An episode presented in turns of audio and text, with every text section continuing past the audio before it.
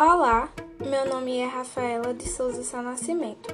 Sou estudante da disciplina Física do Ambiente Agrícola.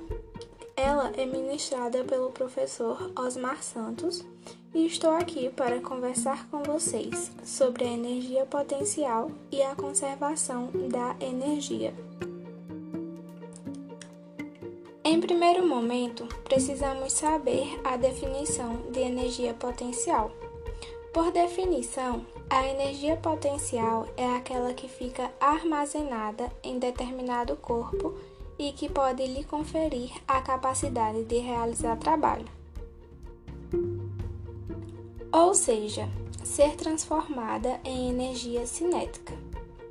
Além disso, esta energia ela pode se apresentar da forma de energia potencial gravitacional e energia potencial elástica. Onde a energia potencial gravitacional é aquela que ocorre quando elevamos um objeto a uma altura a partir do solo. Isso faz com que aumentamos a separação do objeto e o centro da Terra. Logo, é ocasionada uma realização de trabalho sobre o objeto.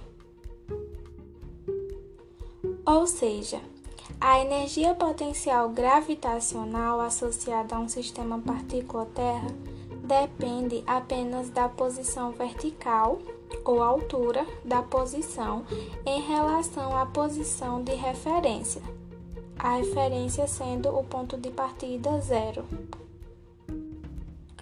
Já a energia potencial elástica é a energia armazenada como resultado da aplicação de uma força para deformar um objeto elástico e é armazenada até que a força seja removida e o objeto volte à forma original, realizando o trabalho no processo. A deformação pode envolver comprimir, esticar ou torcer o objeto. Trabalho realizado sobre um sistema por uma força externa. O trabalho é a energia transferida para um sistema ou de um sistema por uma força externa que age sobre o sistema. Quando mais de uma força externa age sobre o sistema, o trabalho total das forças é igual à energia transferida. Quando não existe atrito, o trabalho realizado sobre o sistema e a variação da energia mecânica do sistema são iguais. Conservação de energia. Conservação de energia mecânica. A conservação de energia mecânica de um sistema é a soma da energia cinética e a energia potencial. A energia total de um sistema pode mudar apenas por meio da transferência de energia para dentro do sistema ou para fora do sistema.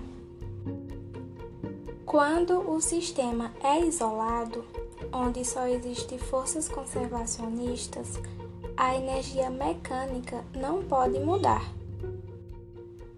Ou seja, em um sistema isolado, no qual apenas forças conservatistas causam variações de energia, a energia cinética e a energia potencial podem variar, mas a soma das duas energias, a energia mecânica do sistema, não pode variar.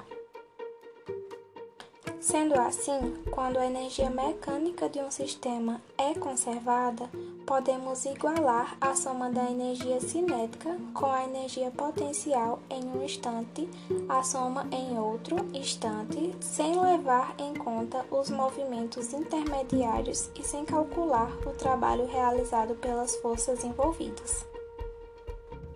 Forças externas e transferências internas de energia. Uma força externa pode mudar a energia cinética ou a energia potencial de um objeto sem transferir trabalho para o objeto, ou seja, sem transferir energia para o objeto. Em vez disso, a força se limita a transferir energia de uma forma para outra no interior do objeto.